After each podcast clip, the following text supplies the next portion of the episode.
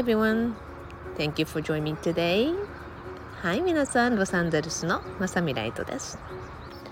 本日もですね、外から、まあ、トイレのさえずりを聞いたり、まあ、鶏のね、声を聞いたりしながら、今日もね、北カリフォルニアから皆さんへ、ほんの少しでも感性アップになるようなお話を届けられたら、の思いを込めて、お話をスタートしていきたいと思います。さっきねお隣さんと話をしていて走ってる 走ってるまたにあったら走ってる。ライブ中収録中にその光景を見てまた笑い崩れてしまう。そんな私ですけれども。え先ほどねお隣さんとお話をしていてねあのもうこの平和な庭こそすごいうーん何て言うの？アースデーだよねって話をしていたんですね。もう That's so ピースフォーだよねってもうこの光景を見てさ動物の自然な行動を見てもう本当に心が和むってこういうことだよねって話してるんですね。で隣の大きな木にはたくさんの鳥がもうやってきてほらもう今も同じようにすごい歌ってくれてるじゃない？まあ、この光景ねあの、まあ、いろんなところに住んでいる方々が今聞いてると思うのね私はそういった光景を目にしながらこのライブを聞いてますとか都会に住んでる方はなかなか見ない光景ですってね言う方もいらっしゃるかと思うんですがいずれにしてもね私たち、まあ、何らかの形を通してまたは今このライブを通してこういった自然とつな、がっているっていうことですよね。今日はね皆さんアメリカではアースデー日本ではもうすでに昨日アースデーが終わったと思うんですが本日のねアメリカでは今日の日がアースデーでありふと思い出したお話がいくつかあるんです。私ね100年後の未来へ向けてイベントでトークをしたことがあります。えそしてブログでもそのお話を書いたことがあります、まあ、ちょっと探してみますね。100年後本当にね今実際に118年後なんだけども、まあ、その当時私がブログを書いた時からね100年後に大きな彗星がね地球に接近してくる、まあ、そんなことをですねすごく見せられてでなぜこんな映像を見るんだろうと思ってる時にたくさんのまあ何て言うのかなデータ似たような映像を見た人たちそしてないろんな観点からの科学的な証明とかそういうものがすごく一堂に集まってきたんですよね。でそこでねまあある意味私たちに今何ができるだろうか。だってね100年後といえばもうもちろんこの私もいないしこのライブを聴いてる皆さんももう私たちは向こうの世界からきっと見守ってると思うのね。でも私たちからするとやっぱり愛する人たちのつながりっていうのは未来の100年後も存在するわけですよね。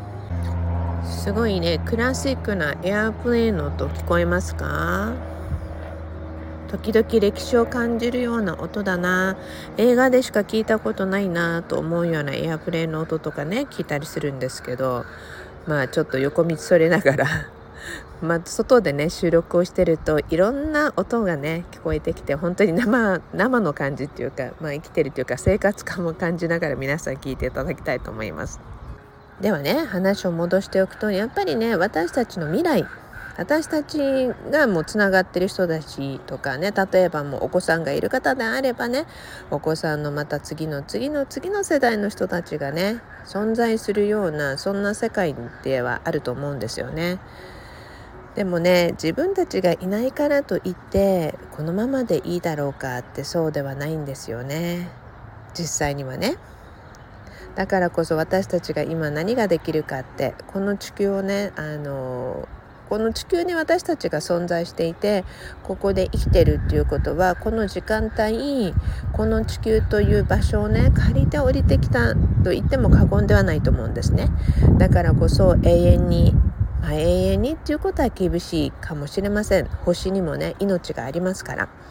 でもそれでもねこの星が自分の持つ命を全うするためには何ができるだろうっていう時に私たちこの星をね借りている場所とすれば例えば自分の住まいだと考えた時にはいかにきれいにしていくか。そしていかにきれいに使うか。とっても大切だと思うんですね。だからこそね皆さんにねもう日々の意識ってとってもうーんすごくね、まあ、意識っていうか心に留めておきながら生活してもらいたいなと思うんですよ。まあ、鶏もそうだって言ってます。100年後のお話に関してはブログ記事ちょっと探してみますね。もし今日の概要欄にご案内できない時は別の日にあの案内するようにしますので是非それを読んでみてくれたらなと思います。鶏さんたちね昨日私リンゴとラズベリーをね塀の隙間からあげたんですね。で結構この子たち私を見るといつも甘い果物をくれるおばちゃんだって多分記憶してると思うんですよ。なので塀のすぐ近くで今収録をしているとねえ何か持ってるの？って感じで 話を聞きに来るんですがもうあの私がずっとそのまま収録を続けているとああげる気ないんだなとまたそそくさと言っていくんですね。まあ、向こうへ行っちゃうんですね、まあ、その光景見てても面白いなと思います。まああのまさに気が散りながら話をするそんな感じですけども鶏と同じじゃん私もと思ってしまいました。はい。じゃあね皆さんにね彗星とか隕石とか100年後の話をしましたが私のね、えー、大好きだったメンターの先生がいて預言者と言われるぐらいもう本当に力がねすごかったんですよ。えー、でその先生がね2020年に他界されたんですがその先生とねまあ、出会いっていうのもとってもね不思議な出会いで竜神との出会いっていうところで私ブログで書いたんですけど、まあ、その先生とね仲良く定期的にいつも話をしてたんですね。でそうするとね先生がね多分20年ぐらい前だったかなって思うんですね。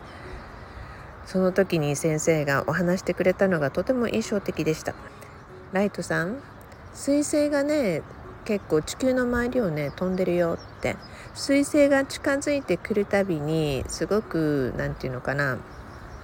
新しい全く異なるバクテリアとか菌とかいろんなものが地球に降り注いでくると。地球外のものなんでなかなかねこの地球に住んでる私たちには対応できる抗体というのがまだないからそれがアクティブになった時にものすごいたくさんの人たちが混乱をしたりえそしてまあ体にね影響が及ぼされたりっていうことが起こるだろうと。だからこそ人々には自分の体を守るなんていうのが術というか力そういう免疫え日頃からの習慣とかさまざまなことをね考えてもらいたいんだと思うっていうことをねお話してくれたんですね。まあ、そんなね時が来るよっていうことをお話ししてくれながらもいつのどんなことなんだろうってねバクテリアとか菌とかいろんなそういうねお話をしていた時のことを思い出してあ先生が言ってたのはこの時なんだなと思うのがあのパンデミックの時代だったわけですよね。ちょうどねその頃に先生がその金のお話彗星がね通るたびに降り注いでこの地球に落ちてくるっていうお話をしてくれた時にちょうどその数年前かぐらいに私すごく大きな虹がこの空にかかってその虹を通してね宇宙からのうーん小人っていうかなそういうのがすごく降りてきたのを見た時があったんですね。でこの子たちはどこに行くんだろうって見ていたら地球の隅々いろんなところの調査に向かって行ってたんですよ。この地球のね自然状況とかこの地球の中でどういうことが起こってるのかまあ一番は地球のことですよね地球全体がこの今のその自然この美しさとこの状況がどのぐらい変化しているのかっていうものをすごく調べに来ていたでそんな小人さんたちだったんですね。それをね見ているとやっぱり以前に宇宙からのおじさんっていうブログ記事を書いたんですがそういうことを思い出しないしながら私たちだけの星っていうものでもないんだなと思ったんですね。この世の中ではこの目の前にいる鶏さんとか猫さんとか犬もねそうだしあらゆる野生動物とかそういう子たちも私たち人間も同じようにこの地球をですね共有しているんですよね。なんかね何でも発信したり何でも言葉にしたりそして何でもできるっていうところでなんか人間だけのものと思いがちな人たちもいるかもしれませんがそういう時にはねやはり優しくそうじゃないんだよってみんなの地球だよっていうことをね教えてあげるといいかなと思うんですね。じゃあねいろいろとねなんか雑談みたいにお話をしていきましたがじゃあ私たちに今何ができるって。できることいっぱいあるんですよ。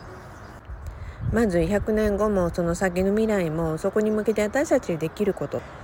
いい考えをするとかいい思いをするって。これってね自分本位だけの話ではなくてすごくいい考えをしたりしていくでそういうところからまず調和の取れる考え方ですよね。そうしてねすごくいい波動をしっかりとこの地球にでまたはもう優しい波動です。地球のことを思えばその地球に対しての優しい波動がちゃんと地球に行きます。あなたがね投げやりになったりとかする時は投げやりになった時の波動がそのまま地球に行きます。えそしてねもちろん反問のようにまたあなたにも返ってきます。まずねいいエネルギーを常にね持つ保てるようなそんなもう自分を大切にしながらやっていくとね絶対にそれはきれいにクリエイトされていくものなのでそれをねしっかり皆さん毎日自分のためにそして地球のために周りの人のためにもねできることっていうものをどんな思いで生活をするかどんな思いで毎日を生きるか、ね、そしてね優しい思いっていうものをね常に自分の中にもそうで外にも運べるように発信できるようにしていくといいと思うんですね。そしてね些細なことではもちろんね私今北カリフォルニアに来ていて一番の最初にね 息子が引っ越した時にびっくりしたのはこれだったんですがリサイクルえそしてね緑のゴミ生ゴミとか入れる、ね、ものがあるんですねえそしてゴミこの3つをね収集の時に出すんですけれど一番小さいのはゴミなんですね。まあ、小さいのはっていうのは このゴミ箱の大きさのことを言ってるんですが一番小さいのがゴミ箱だったんです。リサイクルとねこの緑のゴミの箱は大きかったんですよ。ということはねもう本当にね緑生ゴミとかそういうもの私たちももう本当に長いことずっとコンポストしながらそして生ゴミのね収集に入れたりしてるんですけどそれは十分に大きいけれどもとにかくゴミを減らしましょうっていうことですよね。日本に行くとねゴミ箱に入れるものとかを小さくするとか日本の方々ってすごい上手だなって思って見ていましたえそこも含めてねやっぱりゴミをどういうふうにしたら減らしていけるかっていうことをね常日頃から努力するようにしていくといいと思うんですね。でそしてね私も家の中で使っているゴミ袋とかそういったものは全部コンポストできるタイプのものに全部もうだいぶ前に切り替えて使っています。数や種類が少ない時ってとても高かったのでどうしてこんな高いものにするのって主人が言ったりとかする時もあったんですね。でもその時になぜそれを使うことの大切さ